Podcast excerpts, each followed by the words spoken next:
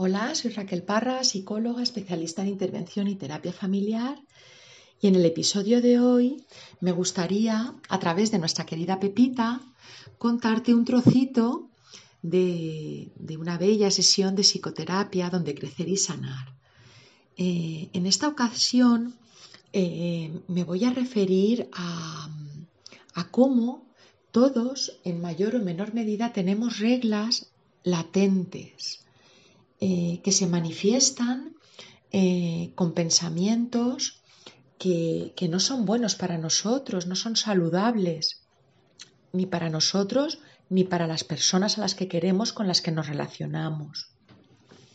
Me explico, te voy a contar ejemplos mmm, que han salido en sesión eh, y cómo al darles luz, Pepita pues se ha dado cuenta eh, de la importancia que tiene el flexibilizar eh, estas reglas.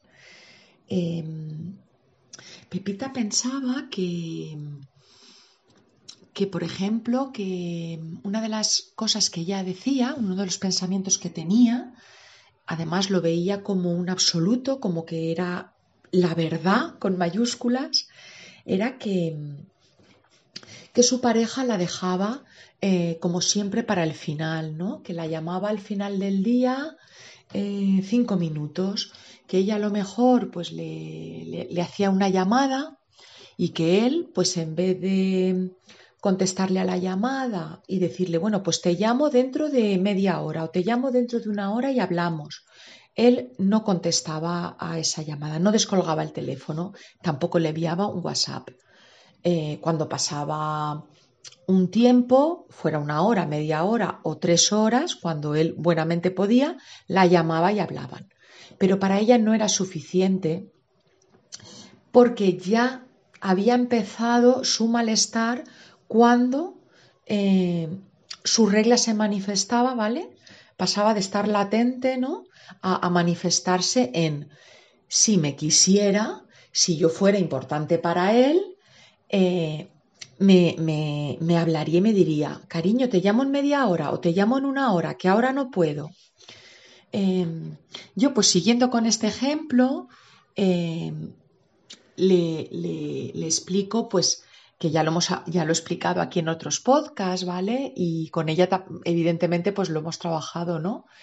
Eh, que ella ve el 6 y su pareja ve el 9 y que ninguno es ni mejor ni peor que el otro, sencillamente cada uno tiene una visión. Lo que para ella, por ejemplo, es una falta de atención y de, y de cariño, el no descolgarle el teléfono, a lo mejor para, para su pareja está cuidándola porque no le hace gastar la llamada, ¿no? Le puse mi propio ejemplo. Eh, a mí, por ejemplo, si no me puedes atender, pues yo prefiero eh, que no me descuelgues o que no me salga el contestador siquiera, ¿no? Porque me hace gastar dinero con la llamada. Quiero decir que esto se trata de ejemplos mmm, cotidianos, pero que no hay absolutos, que lo que para uno significa eh, no prestar atención y no cuidar, para el otro puede ser incluso todo lo contrario, ¿no? Tiene otro significado, otra interpretación, son otras reglas, ¿no? Cada uno tenemos nuestras reglas y se trata pues de con una comunicación directa, clara, honesta, sin reproches, sin decirle al otro lo que tiene que hacer, con mensajes yo, de cómo me siento yo, de lo que yo creo, de lo que yo pienso, eso va a hacer que la otra persona esté receptiva, no se sienta a la defensiva, escuche y se establezca una comunicación para ser feliz, para entendernos. Eh, otro ejemplo ¿no? que, que, venía mm, de este grande ¿no? era pues que si, si me quisiera y tuviera interés, eh, se aguantaría despierto hasta las 11 de la noche para, para, para hablar conmigo si tuviera interés de, de, preguntarme cómo me ha ido el día y sin embargo pues se fue a dormir temprano. Eh, Claro, cuando le pregunto, ¿pero a qué hora se despertó? Bueno, pues es que tenía el turno que se despertaba a las 5 de la mañana. Entonces, estamos hablando de una necesidad básica, ¿no? De, sueño, de, alimentación, son necesidades básicas. Y de nuevo reflexionamos eh, sobre, porque ella decía, pero ¿por qué siempre tengo que ceder yo? Siempre soy yo la que tengo que ceder por él. Eh, entonces, no se trata en pareja de, de, que yo cedo por la otra persona, ¿no? Eh, en pareja es uno más uno, son tres, porque hay que tener en cuenta la relación, es el tercer elemento, ¿no?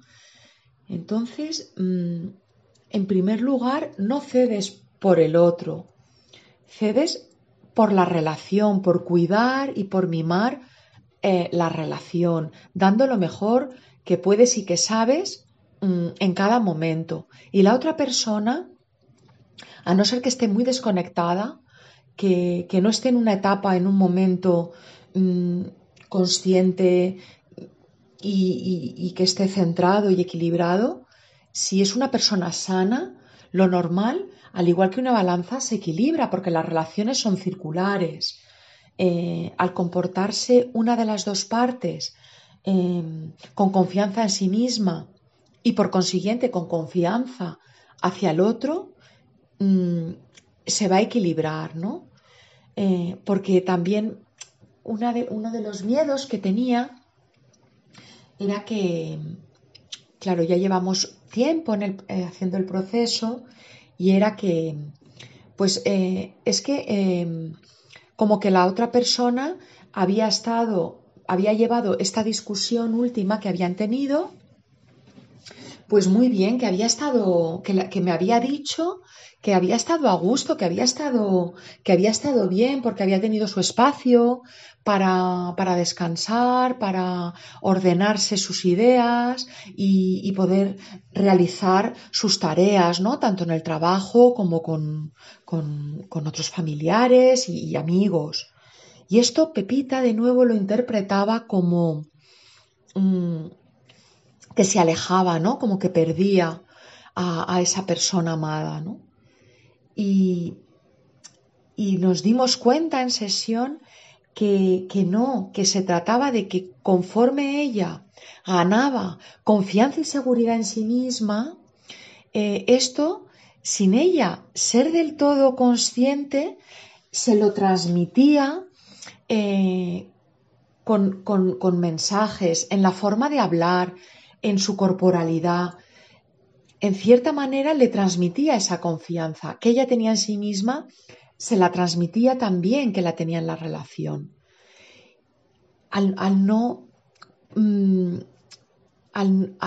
con el tono de voz, al no decir reproches em, o amenazas, eso genera que la otra persona mm, se encuentre más tranquila, no esté abrumada, tenga su espacio, ¿no? que es saludable. Entonces, eso no, es, no se trataba de un distanciamiento, sino de todo lo contrario, ¿no?